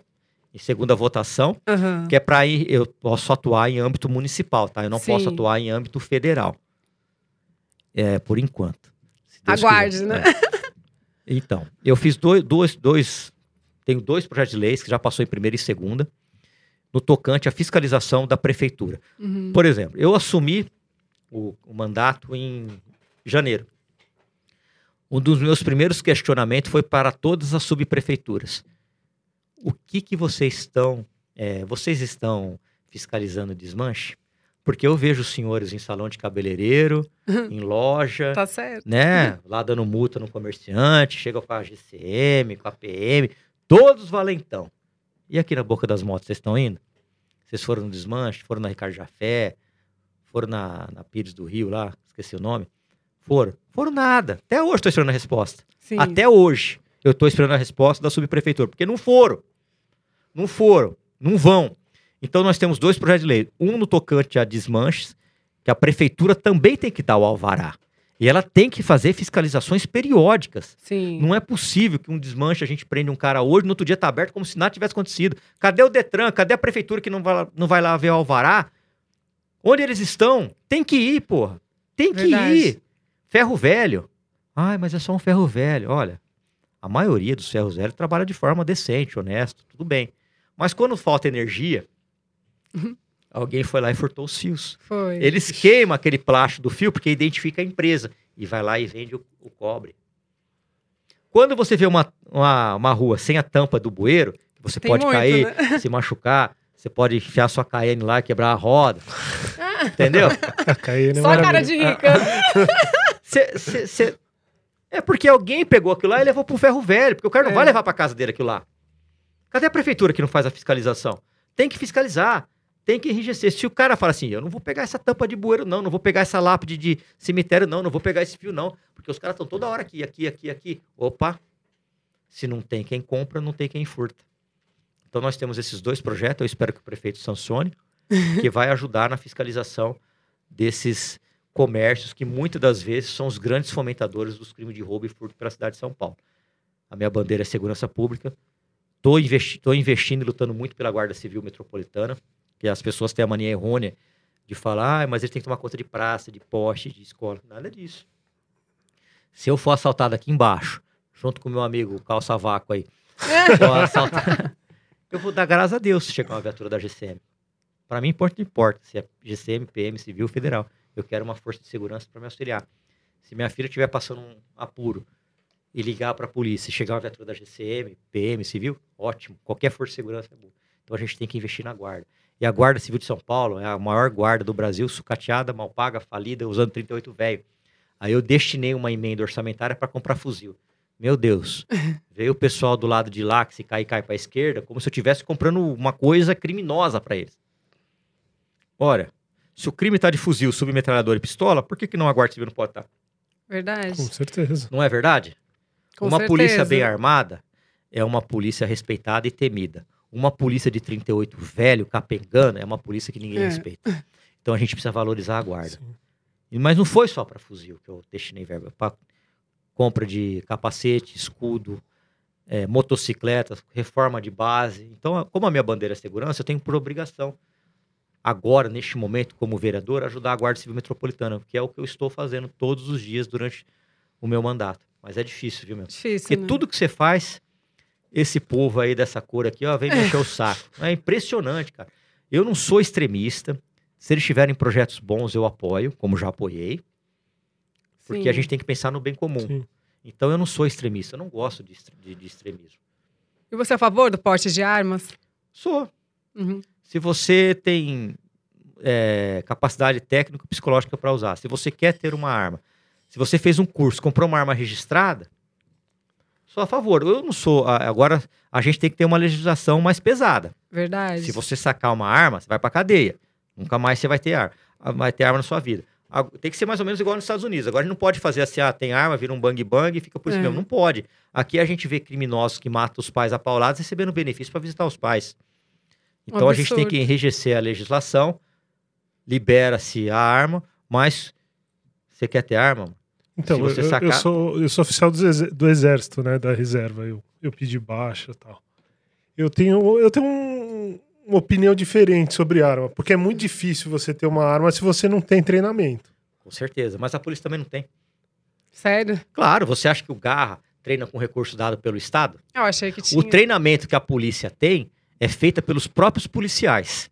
Nossa. Durante 10 anos que eu fiquei na divisão de operações especiais, todas as vezes, ou pelo menos eu conto nos dedos de uma das mãos, as vezes que eu treinei com recurso dado pelo Estado. A maioria das vezes, a imensa maioria das vezes, eu paguei, eu paguei o treinamento. E cada vez, você sabe que você foi do Exército, que é caríssimo o tiro. Sim. É caríssimo. Então, Caríssimo. todas as vezes que eu ia treinar, eu gastava 800, mil reais. Eu não preciso fazer bico, porque minha família prosperou honestamente trabalhando. Mas e o policial que precisa? Você acha que ele tem condição de gastar mil reais por, pra fazer o treinamento? Não tem. Não sabia Isso disso. no Garra, que é elite. Não tem treinamento. Não tem. Tem treinamento assim. Os delegados que estão lá, junto com os investigadores e agentes, eles se reúnem e treinam. Então, eles são muito bem preparados tecnicamente. Mas o tiro, que é caro, o Estado não oferece o treinamento para eles. E isso é um absurdo. Porque o tiro policial é o último recurso, não é o primeiro. O bom policial não é aquele que pega a arma e atira. O bom policial é aquele que resolve a ocorrência sem disparar nenhum tiro. Se for preciso apontar uma arma para ele, um bandido apontar uma arma para ele, eu sou o primeiro a falar, "Ac- acerta na cabeça para matar logo e acabar com o problema. Porque o policial não é pago para morrer. E você, Sim. como já foi atirador, deve ser atirador, sabe que se o cara tomar um tiro no braço, ele ainda tem um reflexo de Sim, sim, uma pistola certeza. ou um fuzil. Então você tem que neutralizar aquela situação, o que é muito difícil. Agora, o Garra, que é a unidade de elite da Polícia Civil, não treina com recurso oferecido pelo Estado, não dá um tiro. Tomara que mude, que agora eu tô falando muito na TV, podcast, rádio, capaz agora o governador mandar treinar e eu vou ficar feliz se fizer isso daí, porque não é justo eles pagarem o treinamento com o próprio bolso. Mas que não treina, não treina. Eu paguei meu curso de fuzil do meu próprio bolso, eu dividi. Acho que eu dividi em quatro vezes. É caro? 2000. Quanto custa? Olha, eu dividi em 2012, né? Já faz tempo. Eu tô velho, né? Tô com mais passado que futuro. Mas eu dividi pra fazer. Aham. Eu dividi, eu nunca mais esqueço desse dia, porque começou a ter fogos, eu era o Aham. Corinthians sendo campeão mundial. Eu falei, puta que pariu, mas tudo bem, vai. eu nunca mais esqueço disso daí. Mas eu dividi. Depois a gente foi treinar lá no, no CTT, e aí eu pagava o meu curso, o policial fazia vaquinha. Então, investimento, né? É um investimento, mas é certo isso? Não. Não, Hã? não é certo. Não. É como se você fosse um piloto de Fórmula 1 e você tem que comprar teu carro, tem que comprar tua gasolina, tem que... Ô, pô, pera É. um pouquinho. Pagar pra trabalhar, né? Pagar pra trabalhar, Eu literalmente. Eu lembro, até no, no próprio exército, o soldado atirava, acho que cada um tinha 10 munições por ano ali pra dar tiro, né? Deve ser assim ainda. Que era, não né? tinha dinheiro pro almoço, né? Então, você Tinha- vai esperar o quê? Teve um ano que a gente tinha que liberar soldado mais cedo porque não tinha dinheiro pro almoço. não É, é a fazer, falência do né? sistema de, de, de segurança. Falência total do sistema de segurança. Só que você não tinha ideia disso, né? Não, você não achava tinha que ia lá, É, negócio acho- SWAT. Não é. é. Não é, não é, não é assim. Infelizmente não é assim. Aí a gente vê o governo do estado de São Paulo, vai lá e faz uma propaganda que ele colocou câmera nos policiais. Puxa vida, o policial tá passando dificuldade com fazendo bico. O índice de suicídio dos policiais militares é altíssimo. Entendeu? Aí ele vai e investe em câmera, mas e aí na, no treinamento, no ser humano, no salário? Quando é que o senhor vai investir, João Dória? Quanto André, ganha um policial? Curiosidade. Ah, vê aí, pesquisa pra mim, ó, calça. Não, não sei, não. Um GCM com de carreira começa a ganhar dois conto. Dois conto. É pouco, né? Pelo período Nossa, que passa, tudo, né? Arriscar a vida, tudo. Olha, a, polícia é o seguinte: você sai pra trabalhar, não sabe se volta. É. Soldado parte de mil- 3.100 reais. 3.100 um soldado. Ah, mesmo assim é pouco. É pouco. A Que é base é 1.200. Aí tem aqueles... O que, que é a base? O policial recebe RETP, Regime Especial de Trabalho Policial. Então, tem um salário de 1.200, aí dobra. né? Entendi. Vai para isso. Mas é muito pouco, É pouco porque é mesmo. muito risco. E não é só risco de ser preso, mexe com o teu psicológico. Sim. Energia porque também. você só né? vê gente coisa ruim. Ninguém te chama em festa. Ninguém vai na delegacia chamar pra sair numa festa. vai pra te contar uma desgraça. Entendeu? E você vê, toda hora você vê crime, homicídio, cor, cor- corpos de, de crianças. Então você, você tem que ter uma estrutura psicológica boa. Você tem que ter um bom salário para poder se preparar. E não sai do plantão, plantão, bico, bico, plantão, plantão, bico, bico, plantão. Eu chamei um sargento para jantar em casa e demorou três meses para ir, porque ele tava no plantão no bico. Falou, Paulo, se eu perder meu bico, eu não faço o supermercado do mês. Nossa. Então eu não posso perder. Aí vem um governo falar que tá tudo bem. Olha, tem a operação delegada, que é o bico oficial. O policial não precisa de bico. O policial precisa de um bom salário para prestar um serviço de, de qualidade. Não dá. É como se. Olha, eu estava trabalhando num ritmo, depois que eu entrei na política, de domingo a domingo. Nem percebia. Aí a mulher, minha mulher me deu uma chamada. Você não percebeu que você não joga mais bola com o moleque? Você não vai no clube? Você não percebeu isso? Seu ritmo de trabalho é de domingo a domingo? E a família? Porque a família não é só você chegar lá em casa, jantar e dar uma boa noite para seus filhos, um beijo. Eu não saio de casa sem falar te amo para meus filhos para minha mulher. Eu não chego em casa sem dar um beijo nos meus filhos e falar te amo, filho, te amo, filho. Eu não faço isso. Eu acho que eu sou e sou um pai bastante carinhoso com meus filhos e com a minha esposa. Ela falou isso para mim, eu falei, beleza, vamos almoçar. Fomos no clube, no Palmeiras, que eu sou conselheiro, tô lá almoçando, olhei para minha filha, filha, você tá usando aparelho? Ela falou, pai, faz quase um ano.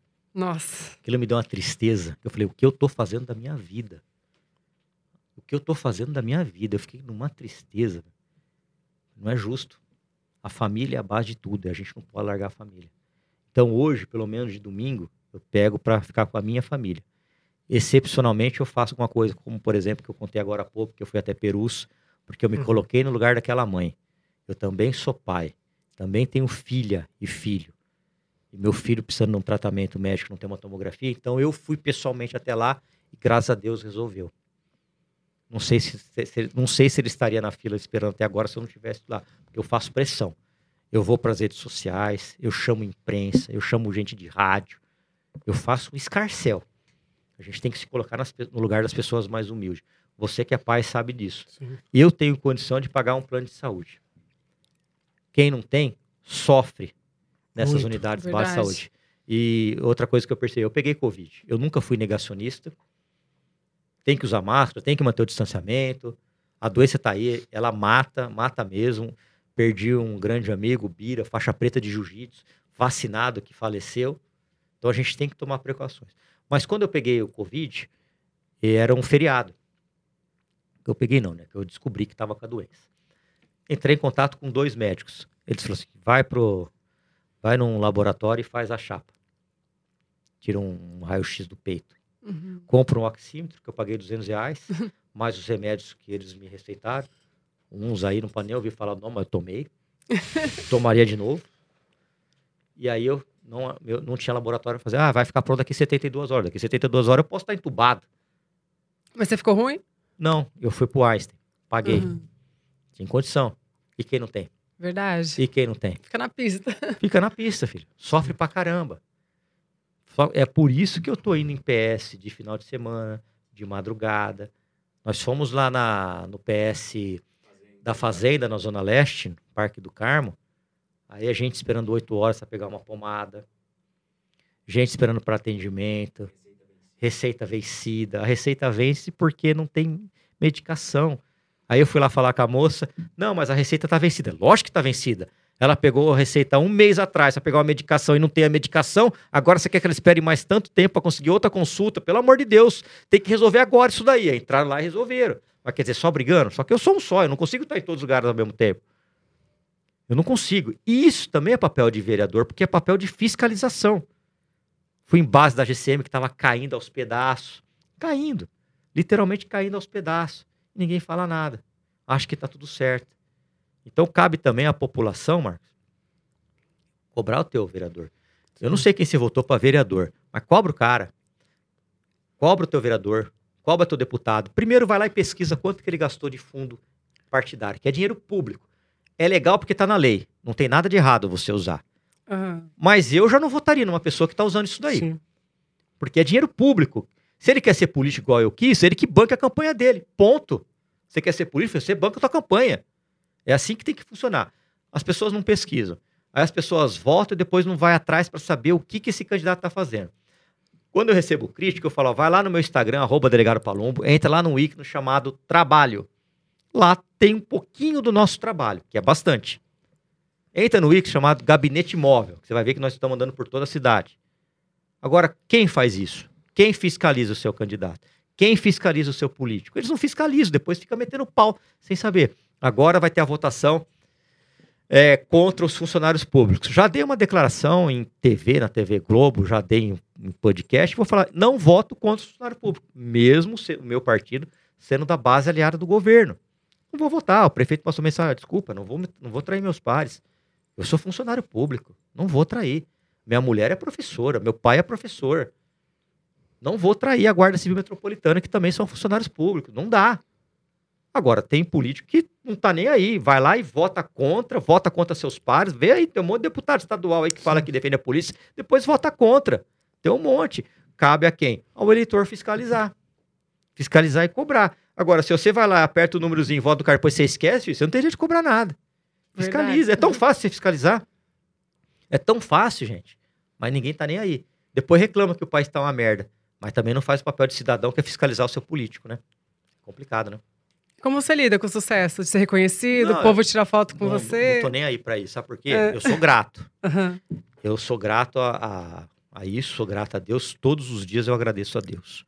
Todos os dias. Mas o poder, a fama e o dinheiro é efêmero. Isso acaba. Verdade. E nós não levamos nem aliança. Antes de a Sabrina, que é minha atual esposa, entre idas e vidas, nós estamos juntos há 25 anos. Caramba.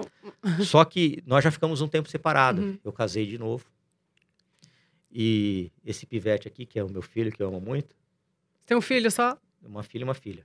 Lindos. Ele morreu no parto da mãe dele. Ah, Uhum. ele morreu, perdão. Ela morreu 18 dias após o parto dele, Aham. a mãe desse pivete. Muito lindo ele. É, e ali eu percebi que a gente não leva nem aliança. Sim. nem aliança. Então, essas pessoas que dão muito dinheiro a, a- muito valor a dinheiro, que dão muito valor a poder, a cargo, eles mal sabem que a vida passa rápido, a gente não, não leva nem aliança. Por incrível que pareça, quem mais me deu apoio depois do falecimento da Priscila, que é a mãe do Antonello, foi a minha mãe, a nona Margarida e a Sabrina. E se você perguntar para esse moleque, você gosta mais do papai ou da Sabrina? Ele vai falar, eu gosto mais da Sabrina. Sério. É. Se conheceram onde, você e a Sabrina? é, lá em Ribeirão Preto, numa academia chamada Sport Cia. Aí ficamos tempo juntos, depois eu vim morar em São Paulo, ficamos juntos, ela engravidou da, da Giovana, que é minha filha de 15 anos. Aí nós nos separamos, eu casei de novo, tive o Antonella, e a mãe do Antonella faleceu 18 dias após o parto. Aí fiquei Uhum. em luto, depois acabei voltando. Acabei voltando com a Sabrina, hoje sou muito feliz, grato. Não troco a minha família por nada, velho. Ah, tem, não troco, velho. O que eu recebo de mulher aqui, não, não vou, não vou pra lugar nenhum. Você recebe muito direct, essas coisas? A mulherada Recebo, caindo? Recebo bastante. mas ela tem o meu direct, ela, Aham. ela pode pegar meu celular e fuçar a hora que ela quiser. Sim. Tô nem aí, larga o celular em qualquer lugar, porque eu tenho um relacionamento sadio, não é doentio. Ela não tem ciúmes? Tem, mas ó, fica aí, olha aí. Aham. Eu não tô nem aí, porque eu não traio. Uhum. Eu sou feliz com a minha esposa. Eu sou, sou extremamente grato por ter ela na minha vida. Sou grato por ela ter me aceitado novamente, por a gente ter se unido novamente. Sim. Sou muito grato a Sabrina e eu sou feliz pra caramba. Então eu não fico procurando fora o que eu tenho dentro de casa. Verdade. Minha mulher é bonita, ela, é, ela treina pra caramba, tem um puta de um corpo. Ela cuida com um baita de um amor pros meus filhos. A minha filha não dá trabalho. A minha filha só estuda, estuda, estuda, não dá trabalho. Quando ela pede alguma coisa mais cara, é livro. Então, cara, eu sou um cara agraciado por Deus, cara. Deus me deu uma porrada, me deu uma porrada na vida que eu, caramba, porque eu passei maus momentos. Eu tomei remédio tarja preta para sair do luto. Eu fiquei muito tempo ruim, eu emagreci demais, eu fiquei meio. É foda, né? Você enterrar uma pessoa que você ama, que você gosta. E, e aí, caramba, tinha 29 anos, morreu no parto, como assim? Meu Deus, você toma uma porrada da vida. Sim. E quem me ajudou? Ela. Quem me ajudou foi ela, foi a minha mãe, foi poucos amigos, pouquíssimos amigos. Não tem amigo, né? Mas e colega. Deus. E Deus. Eu me apeguei a Deus. Foi isso que eu fiz. Eu me apeguei o máximo que eu pude a Deus. É isso que me salvou. Então eu falo para meus amigos: Ô, você parar da minha mulher, que a minha mulher é chata, não sei o quê. Cara, não faz isso, velho. Tenta manter o relacionamento. E a mulher também, porque todo mundo vai ter problema, nenhum relacionamento é perfeito, mas se você puder manter, cara, mantém. Eu falei isso para um amigo meu que estava separando com o filho pequeno, não, não faz isso, daqui dois, três anos é a mesma coisa. Hoje ele se arrepende. Porque a mulher, a ex-mulher não deixa ele ver os filhos, a outra também implica. É um inferno? Eu quero paz na minha vida. Eu quero paz. Quando você pensa em ter duas, três, quatro mulheres, você não é o galã, você não é o gostosão. Você é o infeliz. Porque já dá trabalho uma. Você imagina ter três, quatro. Né? Deus me livre guarde, rapaz. Hã? Então, É meu, ce- meu celular fica aberto lá, Aham. pode fuçar. Eu Legal. eu, graças a Deus, eu tenho um relacionamento muito saudável com a minha esposa, Sabrina, que eu amo muito. Ela é professora, né? Ela é professora da rede municipal de saúde estadual. Como é que eu vou votar contra o funcionário público? Não tem como. Seria como você. Ah, vou votar contra a minha categoria. Não dá. Não dá. Pô, o, part... o, o, part... o prefeito é, é aliado, é do mesmo partido. Mas como que você vai trair seus princípios? Não dá para você fazer um negócio desse. Vocês estão no ramo de podcast. Sai uma lei para ferrar o podcast, você vai votar contra? Ou a Não. favor? Por É, favor. né? Pois é. Então, é difícil, né? Você tem que ter coerência, né? E independência. Não, nem, não dá para eu, desculpa, prefeito, mas não dá para eu agradar o senhor e desagradar meus pares. Você falou do Palmeiras. E esse envolvimento com o Palmeiras agora? Puta que pariu. Só Não, ganha tudo também? não, perdeu ontem do Ontem não, né? Quando foi que Ah, perdeu do mas- Corinthians? Não lembro. Foi Sábado. Foi sábado. Cara, eu vou falar uma coisa pra você. Na campanha, falaram assim pra mim: olha, você tem que tirar o clube do Palmeiras, a sua vida, você tem que tirar o fuzil. Ah, tá bom. Você tem que tirar Nossa Senhora. Ah, então vou perder a eleição que eu não vou tirar. O, o eu gosto do Palmeiras, sou conselheiro antes de eu entrar no, no Palmeiras, mas eu, eu, eu, eu tenho muita gratidão para meus amigos corintianos fanáticos, muito mais do que eu, que me ajudaram. José Luiz da Atena, Neto, Ronaldo Giovanelli, são corintianos famosos, né, que me ajudaram pra caramba. Então, eu sou muito grato a esses caras. Muito grato. Hoje eu sou um torcedor, um torcedor que gosta do Palmeiras, tudo. Mas se esperar eu brigar com alguém que pode time de futebol, vai, pode pegar uma rede, deitar e dormir, porque eu não brigo com ninguém. Entendeu? Faz parte de ganhar e perder, luto pelo Palmeiras, quero um Palmeiras forte, mas eu não brigo com ninguém por causa de futebol, cara. Você Me trouxe até um jogador hoje, né? Do Palmeiras aí. O Wendel, meu irmão aí, ó. Um dos meus melhores amigos, o Wendel. Aham. Entendeu? Ele também é um cara do bem. Outro dia a gente foi no programa do Neto lá. Ele é tão bondoso, esse cara. Eu conheci ele no camarote do Fanzone, Aham. que é de um amigo nosso lá. Eu falei, caramba, você jogou no Palmeiras 12 anos, ganhou dinheiro, tá com a vida estabilizada. Eu não vejo você com um monte de mulher, né? Porque a gente tem essa impressão, Sim. né? Ele falou, eu não traio o meu Senhor Jesus Cristo. Que bonitinho, não né?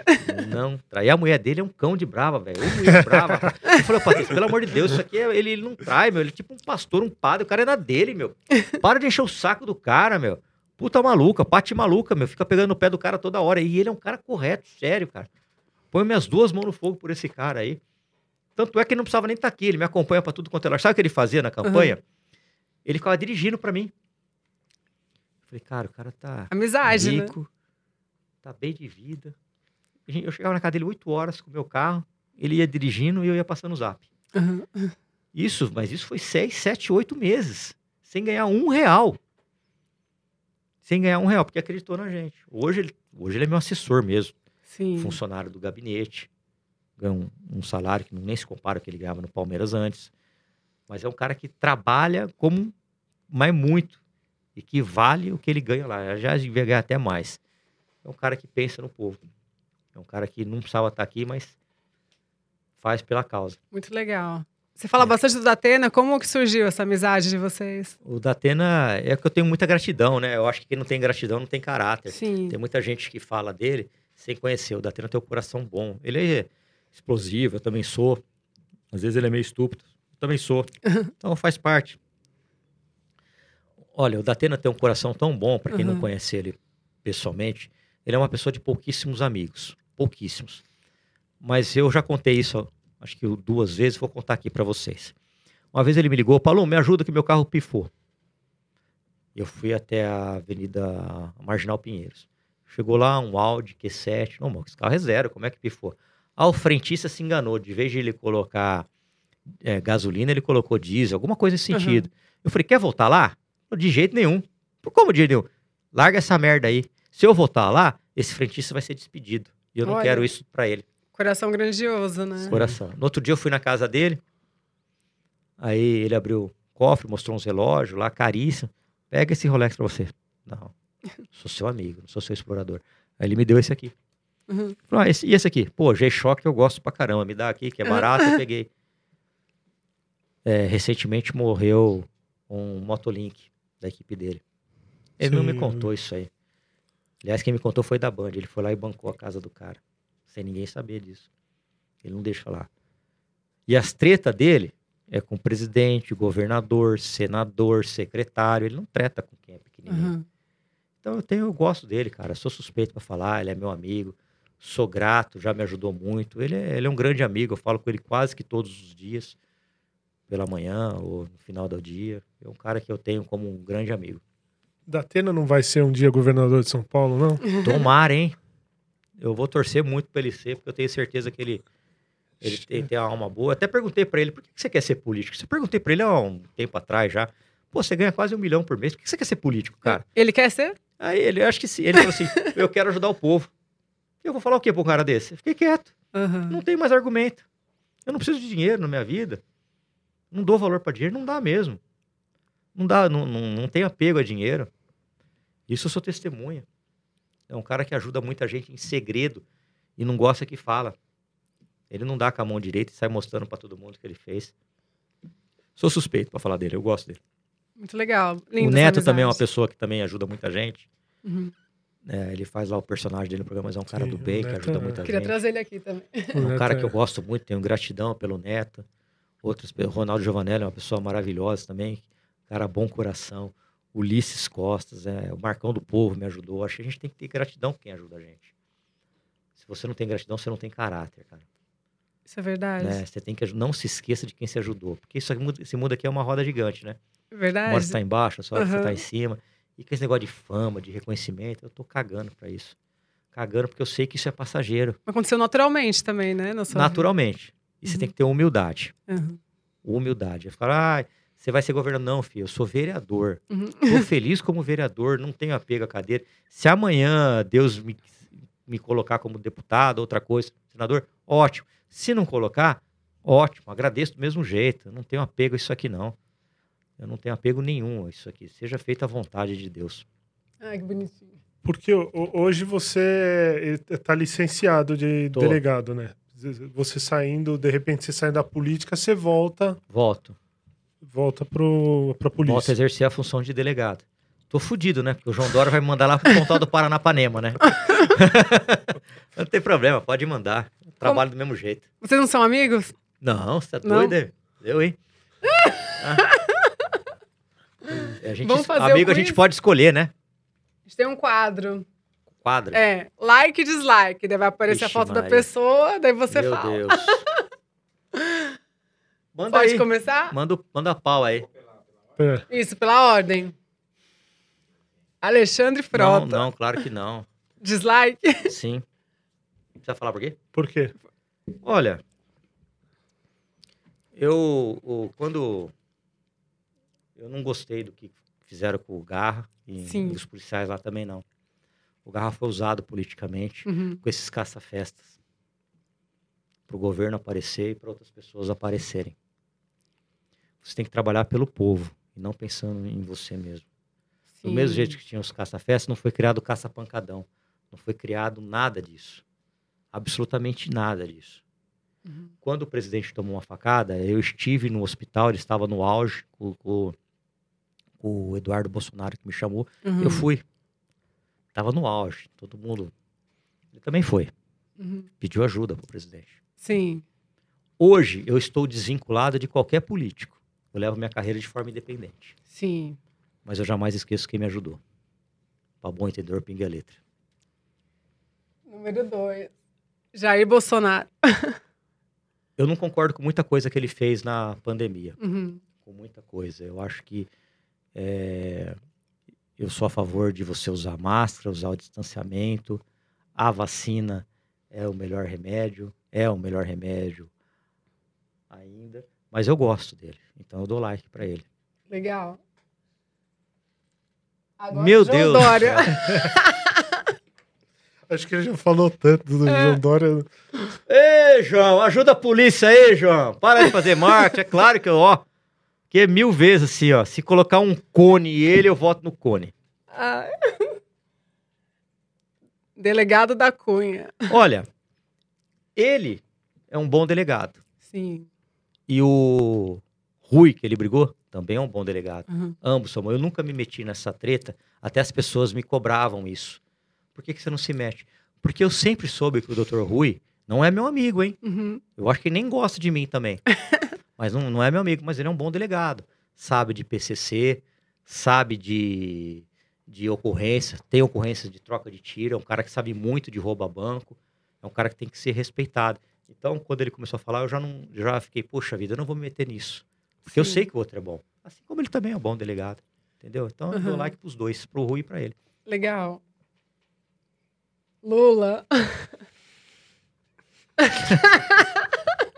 é, a gente não Caramba, vocês estão me deixando numa saia justa, hein?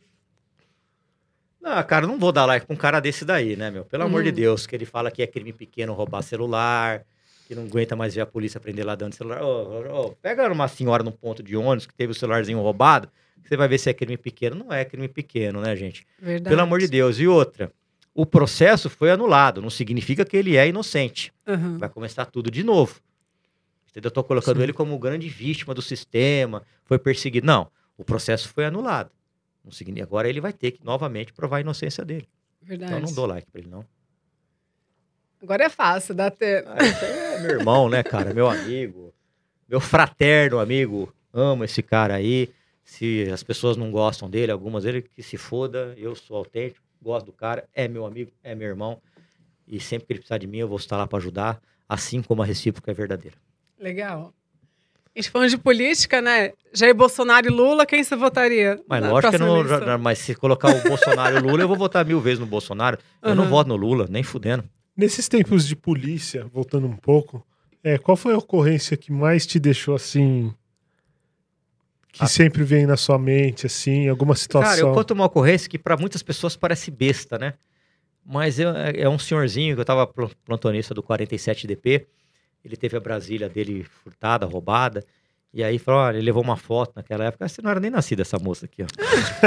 e aí ele falou: ó, é tudo que eu tenho na vida, minha Brasília, me ajuda a achar. Quando a gente achou, ele ficou tão feliz, cara, de devolver a Brasília dele. Muito mais do que qualquer playboy que tivesse uma BMW furtada, roubada, que não ia nem querer ir na delegacia. Aquilo me chamou tanta atenção, cara. Numa outra coisa também no Capão Redondo, onde uma menina foi tirada de um cativeiro, ela se urinou toda, ela foi arrancada do cativeiro, a, polícia conseguimos ter tirado do cativeiro. Uma ocorrência em Aguaí, que a gente quase morreu numa troca de tiro. Então, são inúmeras ocorrências. Mas quando você devolve um objeto para uma vítima que não tem condição financeira, isso não tem preço, cara. Entendeu? Você pega um carrinho de uma pessoa que tem aquele único carro, mora em aluguel, numa quebrada, você devolve para ela. Puxa vida, isso não tem preço, cara. É gostoso fazer isso. Por isso que eu falo que não existe crime pequeno. Se roubarem o meu celular aqui, ó, Sim. puta, o seu, o dela, nós vamos sofrer. Agora, se você fez um carnezinho de, de, de um ano para É. pagar e alguém te leva, velho, É pesado. é né? foda. Não existe crime pequeno. Crime é crime. Eu lembro que eu juntei uma puta grana quando eu era moleque, tava no começo da faculdade. Comprei aquele um primeiro celularzinho colorido que tinha da LG. Eu lembro eu, desse. eu abri ele pra falar, já levaram. Foi quase isso. nunca fui eu saí da loja. Foi- Qual que foi seu sentimento? Ah, eu me senti um merda, né? É tipo, isso. É igual eu com o meu skate quando eu fui Eu roubado. Pô, eu pagando- trabalhei, caramba. pagando um ano ainda, toda vez que você pagava parcela, você falava, É. "Ó, Nem É tem isso. mais, né? É igual eu com o meu skatinho lá que eu trabalhei pra comprar. É a mesma coisa, cara. Sentimento de impotência. Então, crime é crime, vagabundo é vagabundo, tem que ficar preso. E, e qual o seu sentimento quando você vê é, esses especialistas de segurança pública vir na TV aí falar um monte de merda, querer criar rótulos pra polícia de que a polícia é abusa, não sei o quê. É. São especialistas até ouvir o primeiro tiro, né? depois vira corredor de 100 metros raso, né? É muito fácil você ficar criticando a polícia dura é fazer o que a gente faz, né? Sim. Mas eles aparecem às pencas, né? As pessoas... Aliás, tem especialista de segurança até lá na Câmara dos Vereadores, né? Que adora meter o pau na polícia, colocar nas redes sociais, mas anda com escolta. Então, uma baita hipocrisia, né? Cara, eu... eu- Pode me chamar para qualquer debate público, ao vivo, qualquer desses especialistas. Como pode me chamar o governador, o secretário, quando eles falam que a polícia vai bem, que eu também vou em qualquer debate público com eles. A polícia vai mal. Vai muito mal. A polícia está doente. As polícias estão doentes. Tanto a civil quanto a militar, a GCM, a Guarda Civil Metropolitana, a Polícia Penal, a científica. Nós estamos no estado mais rico do Brasil. Paga-se o pior salário. Foi um secretário no programa do Pânico, aliás, sou fã do Pânico. E ele falou que não dá para pagar bem a polícia, porque a polícia. Aqui tem é, milhares de policiais. Ó, pera um pouquinho. Aqui é o que mais arrecada. Com todo respeito a Manaus, a outros estados, Lá se arrecada muito menos do que aqui. E tem muito menos policiais. Aqui se arrecada muito, tem muitos policiais. Então, essa desculpa é esfarrapada para boi dormir. Dá para aumentar o salário da polícia, sim. Eles não aumentam porque eles não gostam de funcionários públicos e enxergam os policiais como funcionários públicos. Mas esse é um problema não só do Dória agora, mas ao longo da história do PSDB no, no estado de São Paulo, não. Esse é um problema que vem há quase 30 anos, três décadas, que o governo do estado de São Paulo está na mão do PSDB há quase três décadas. É um problema é, partidário de pessoas que não gostam de funcionários públicos, de pessoas que não gostam da polícia, de pessoas que não gostam das forças de segurança e vê isso como mal necessário. E por isso não atuam e não é, faz uma legislação que beneficia o funcionário e não é, o marketing. Né? Ele coloca uma viatura, faz marketing, mas ele não investe o salário. Muitas das vezes, quando eu estava com uma Trailblazer, as pessoas falam, nossa, que viatura bonita. É, bonita, mas se bater eu vou pagar do meu bolso, a manutenção sou eu que faço, sou eu que pago o freio. Se bater, eu vou ter que arrumar isso é o próprio daqui. policial que banca? É, filho. Ah, não sabia, não. É, agora eu não sei como é que tá, porque eu me afastei, mas na Aham. época eu tava lá no GOI, caramba, batesse uma viatura, eu que tinha que arrumar. Caramba. Isso não arruma é corregedoria. Como está acontecendo até hoje. Só que a população não sabe disso. Sim. Então, se você tá lá É, numa perseguição e bate, você tá ferrado, você vai ter que pagar a viatura. Exceto se a outra parte tiver seguro e acabar bancando tudo. Mas Uhum. senão você vai ter que pagar. Eu cansei de pagar a viatura. Manutenção, freio, câmbio que quebrava. Isso não é justo. Gasolina também? Não, gasolina não. Ah, Mas teve uma época que faltou gasolina. Aham. Com Só que sete, faltava, sete né? conto gasolina agora. Não, com sete pontos fudeu, né? É? Você tá brincando. Mas, pelo amor Não tem como de Deus. fazer uma lei, não? Pra diminuir o valor, Hã? não? Meu Deus. Estamos ferrados e mal pagos. Não existe É. lei? Jesus. Não, aí tem que ser o, o- diminuir a carga de tributos, né? Do Aham. ICMS. Ah, o, estadual é bem maior do que o federal, Uhum. entendeu? Parece que o presidente zerou do diesel, pelo menos isso, né? Mas é uma vergonha, né? Nós somos produtores, né? Como é que a gasolina tá tão cara Chega a assim, né? 8 reais daqui Não a dá, pouco. né? Agora você imagine pra gente, imagine pra um motorista de táxi, de, eu, Uber. eu peguei um Uber, que eu, eu moro em Alphaville, né? Eu, Você é playboy, né? É. Você, você já nasceu rico, né? Você tem cara de rico, mano. Hã? Você tem cara de playboy, não, mas não tem Ah. dinheiro nenhum na conta. Hã? Tô sem dinheiro nenhum na conta. É, para chorão, chorão. Eu peguei o Uber lá, 40 conto Uber pra São Paulo. Como o cara ganha dinheiro? Outro dia eu fui pra São Vicente, pagamos 30 reais de pedágio. 30 reais. 35? É, aquele. Meu Deus, cara. Como que a pessoa sobrevive com isso? 18 reais de imposto. É, é imposto pra cacete, né? Marketing pra caramba. E depois um bi pra deputados distribuir emendas, orçament... emendas parlamentares, né, João Dória?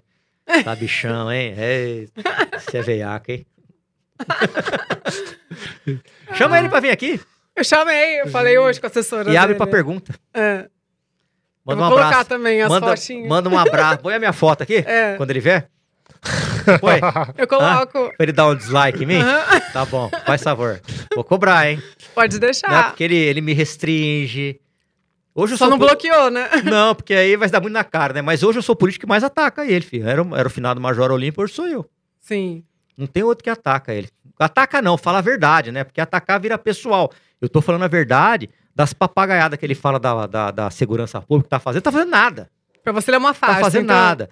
Isso. Por quê? Ca- Cara, dá um bom salário pra polícia, dá um bom equipamento, investe na segurança pública, quem vai ganhar é o povo. Aumentou o número de latrocínio, aumentou o número de roubo, aumentou o número de furto, tá aumentando tudo.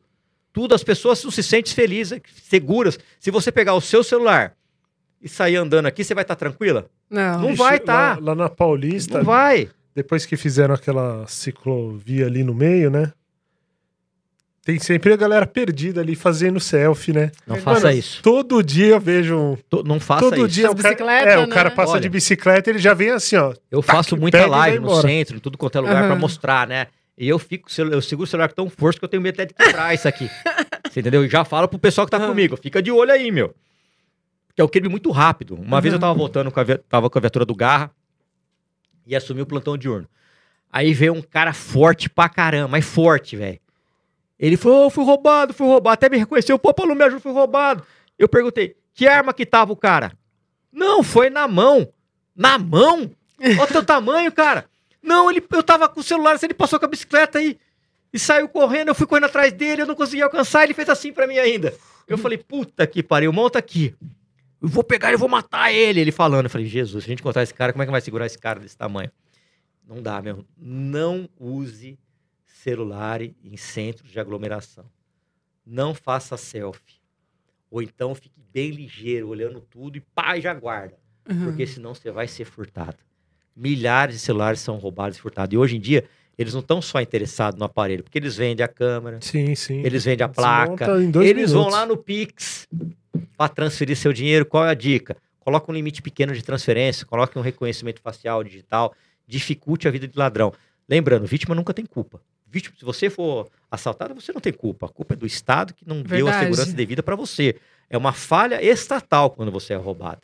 Você não tem culpa. Mas a gente sabe que a gente mora numa cidade violenta. Então, se a gente puder evitar, entendeu? É bom. Se você fosse andar aí pelo centro agora, eu ia falar, arranca essa corrente. Ah, mas eu, como eu morei no Rio, eu não ando com nada na rua. Ah, então. É. então e eu é nunca fui aí. assaltada. Também lá também não é muito diferente, né? É. né? Não é muito diferente. Mas a gente tem que tomar muito cuidado. Lembrando que vítima nunca tem culpa. A vítima é do Estado, que falhou na segurança do cidadão de bem. Isso é verdade. Com certeza. É, planos futuros. Futuro é um dia de cada vez, trabalhar muito e ser feliz. É isso aí. E vamos que vamos. Não fico fazendo plano pro futuro, não. Deixa rolar, tá bom. Tô, tô bem assim. Quando você é político, você entra no meio do povo e não é xingado, tá ótimo. Tá no caminho certo. Muitos colegas meus falam: ah, você fica brigando com todo mundo, você não vai conseguir tampar um buraco da rua. Eu falei, não tem problema. Mas pelo menos eu não vou lá na Praça da Sé e vou ser apedrejado igual vocês fazem. Vocês não podem sair na rua. Entendeu? Então a minha, minha preocupação é agradar o povo, não é agradar político nem partido político. A minha preocupação é essa. Eu saio na rua de cabeça erguida. Recebo críticas? Sim, ninguém é obrigado a concordar comigo. Tem gente que gosta de azul e tem gente que gosta de vermelho. Tem gente que gosta de amarelo e tem gente que gosta de vermelho. Tem gente que gosta de ficar do lado direito, tem gente que gosta de ficar do lado esquerdo. Faz parte. A construção de ideias, de, de ideais, não tem problema nenhum. E repito, se a esquerda apresentar projetos bons, não tem problema nenhum em a favor, porque a gente tem que pensar no povo. Agora, se vier com essas maluquices que eles vêm aí de vez em quando, pelo amor de Deus, não dá, né? Eu sou contra o aborto. Sou contra, porque sou cristão. Sou contra a pena de morte, porque sou cristão. Sou contra a liberação de maconha. A maconha vai dar brecha para outras drogas. Tem muita gente que fala, é, mas aí vai deixar de arrecadar. Olha, o cigarro continua sendo contrabandeado do Paraguai. Deixa de se arrecadar bilhões e esse comércio nunca parou. Se for li- liberada a droga, o rico vai lá comprar na Avenida Paulista e o pobre vai continuar comprando na biqueira que é mais barata, vai continuar a mesma Verdade. treta. E droga é droga, nunca é bom ser liberada. É o caminho para depois ir para cocaína, crack, caramba. Eu sou a favor só da liberação, como já é, para fins medicinais, sem o princípio ativo, né? Que muitas crianças, pessoas que têm epilepsia, outras doenças, acabam usando. Perfeito, para fins medicinais. E não para o cara ficar fumando aí no meio da rua. Isso eu não sou a favor nunca. Você já realizou todos os seus sonhos? Você se sente um cara realizado hoje? Eu sou um cara feliz e grato a Deus. Aham. Eu acho que eu tenho mais do que eu mereço. Deus é bom comigo. Tive essa porrada quando eu perdi a minha esposa. aham. Ali eu mudei totalmente a minha vida. Comecei a dar valor para coisas que eu não dava antes, que é a família. Porque quando você nunca perdeu ninguém, nunca sofreu a dor do luto, você não tem essa consciência. Verdade. pessoas- a vida passa. Eu tenho um pai de 88 anos, uma mãe que é- tem 74. E eu tenho um enorme prazer em pegar o meu carro, dirigir 300 quilômetros, passar um dia com eles, rezar o terço com meu pai, Hum. voltar e ficar um pouquinho com eles. Isso me dá um prazer danado. Eu gosto, porque eu sei que eu não vou ter por muito tempo isso. Então, quem tem família, valorize. Sim. Às vezes eu vejo umas briguinhas aí, ah, eu não converso com meu irmão, meu, para com essa porra, perdoa, filho. Depois que morre, não adianta ficar fazendo é, é, homenagem em Facebook, Instagram, postando Verdade. foto, fazendo tatuagem. Dá valor quando tá vivo, cara, pra você não se arrepender de nada. Então, o que eu mais dou valor na minha vida hoje em dia é minha família. Base de tudo, né? Base de tudo. Base de tudo. E perdão, cara. Se Aham. você tem algum problema com algum familiar teu, perdoa, velho. Deixa passar isso aí. porque depois que morre. Você tem alguma dica pra molecada que se inspire em você? Ó, pra quem quer prestar concurso, estude, persista, não mas desista dos Dória não sonhos. deixa entrar, porra. É, mas vai pro estado. Vai para ó, vai pro Rio de Janeiro ganha muito mais, vai pro Mato Grosso ganha muito mais, Minas ganha mais, Paraná ganha muito mais. São Paulo é uma porcaria de salário. filho. Ah, é Tem que- diferente de estado para Oh, estado? Eu achei que era a mesma coisa. Não, São Paulo recebe o pior salário do Brasil. Nossa. Tá lá na ponta, viu, João Dória? Tá lá na ponta. O senhor sabia disso, João? Sabia, sabe, né? O senhor sabe, né? O senhor sabe de tudo, né, João? Ah, Mas eu, não me restringe, não, João. Minha- ó, eu faço sempre comentários educados, João, com argumentos, João. Eu não fico xingando você nem falando da sua calça. Isso você não pode me acusar. Nunca falei da sua calça. Da sua calça. Por quê? Como a calça? É justo? Ah, porque o pessoal fica chamando ele de calça apertada. Ah, né? Eu não apertado. gosto de ficar xingando ninguém, colocando apelido. Que se dane a calça que ele tá usando. Sim. Mas quando ele fala de segurança, eu vou lá e caceto ele. Caceto assim com educação. Não, tá, é mentira isso. Não é verdade. Quando ele fala que ele tá preocupado com a água do preso, se é que o preso não pode tomar banho de água fria. Ah, meu, pelo amor de Deus, gente. Eu vi uma Tem a- entrevista falando das cadeias que tem um cheiro peculiar. Achei Tem, engraçado. Tem cadeia, a cadeia tem um cheiro peculiar, sim. É o que de suor? Não, cara, é um cheiro muito característico, né? Não dá pra Cheiro de gente. Não, é um cheiro horrível. Fica uma catinga que impregna. Aham, O GOI, ele foi criado para conter rebeliões. Então Sim. eu atuei em muitas rebeliões durante muitos anos. aham, Muitas rebeliões. E toda vez que você entra na cadeia, você fica com cheiro de cadeia. aham. O cheiro. Tanto é que a gente deixava a roupa lá fora e já colocava. Eu deixava, né? Sim. Porque é um cheiro muito característico, forte. Se eu chegar perto de uma carceragem, eu já vou me identificar com o cheiro. Ou com aquele cheiro eu já vou lembrar. É igual o Fusca. O Fusca tem um cheiro peculiar. eu sou fusqueiro, eu tenho Fusca. Aham. Então, o Fusca tem um cheiro. Porsche tem um cheiro peculiar. Sim. Pra quem tem Porsche por aí. E cadeia é a mesma coisa, só que o, cadeia- o cheiro da cadeia é horrível. Já ficou preso? Alguma rebelião? Alguma Não. coisa assim? Não. Nós tiramos ser- muito refém de, muitos reféns de rebelião. Aham. Muitos mesmo. Já, Demais. já pegou nessas rebeliões, ah, tipo um futebol com cabeça, uns negócios assim? Já. Os caras jogando. Eles cortavam a cabeça dos presos, jogavam Nossa. futebol. Uma vez colocaram um facão que ninguém conseguia. Meu, cortava a orelha, colocava em cima, colocava cigarro na. Terrível. Essas coisas marcam, né? Você nunca mais esquece. Por isso que eu falo que o policial ele precisa ganhar bem, viu? Porque ficar vendo essas coisas e aguentar isso não é fácil, não, cara. Estômago, né? Estômago. Entendeu? Você chega na cadeia lá, tem um preso com 40 facadas, outro colocou fogo no preso. Não é coisa normal isso aí Sim. né? jogando bola com a cabeça de preso, com facão na cabeça. Você entendeu? É raça ruim, filho. Então eles não têm dó, não. Geralmente eles fazem isso com quem eles entendem que é X9, né? Que são os caguetas. Aham. Então eles não têm dó nenhuma, não. Ou quem é estuprador também, não tem os Estu- negócios é, assim? o primeiro a morrer em, em rebelião são os estupradores, né? Os Jack. Sim. Eles ficam separados numa ala separada. Então tem aqui a cadeia, que é o convívio comum, e fica eles no seguro, que não pode Uhum. ser nem para tomar banho de sol. Tanto é que eles ficam amarelos. Eles não saem. Porque se saírem, vão Aham. morrer. Se tem rebelião, esses são os primeiros a morrerem. Geralmente são esses que morrem. Ou então X9, cagueta e alguém que tem algum, uma desavença dentro da cadeia. Mas eles são extremamente violentos. Quando você vê um preso, algemado, com a cabeça baixa, não fica com dó, não, filho. Sempre pense na vítima. Certa vez eu fui chamado para ir num programa de televisão, perguntaram Aham. o que, que você acha desse preso, que ele, ele se regenerou, escreveu livro. Uhum. Meu, eu quero que ele se dane. Vamos pensar na vítima, na pessoa que ele matou, nos filhos da pessoa que ele matou, nos pais das pessoas que ele matou, nos irmãos, nos parentes que vão carregar pro resto da vida esse luto. Aí é uma prisão perpétua, né? Então, preso, se ele se regenerou, o problema é dele. Meu lado é vítima e cidadão de bem. Quero que se dane o preso. E vocês nunca vão me ver fazendo um discursinho. Ai, tô preocupado com a situação do preso. Não, eu tô preocupado com a situação de quem tá na rua e que vive honestamente. Vocês nunca vão me ver fazendo um discursinho igual ao do Dória. Nossa, o preso precisa de água quente, porque ele tá pensando no voto da família.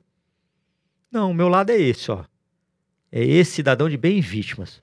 Eu não vou chegar e mudar aqui porque eu tô almejando um cargo tal. Mesmo sabendo que esses caras fazem isso pensando em voto. E mesmo sabendo que eu nunca vou ter o voto deles, não tem problema. O meu lado é vítima e cidadão de bem, eu não fico em cima do muro. Muito legal. Sabe as palavras, né? Fechamos? Pra finalizar, onde a gente encontra você? No YouTube, no Instagram? Arroba delegado Palumbo, ou então aqui na Câmara dos Vereadores, sala 520, pode ir aqui aberto ao público, terça e quarta. Geralmente eu fico lá durante as tardes, porque tem as sessões plenárias. Beleza. Obrigado. Obrigado. Obrigado, delegado, por aceitar o Obrigado a nosso vocês, convite. sempre um grande prazer. Não vai esquecer de Adoramos. colocar minha foto aqui com Não, vou quando- colocar, pode quando deixar. o João vier aí. Certeza. Deixa ele me xingar. É, É, não tem problema, né? obrigada, Obrigado viu, a vocês, uma grande honra. Valeu, Lígia, obrigado. Valeu, se inscreve lá no nosso canal, ative o sininho, até semana que vem, viu? E Deus conosco. Valeu.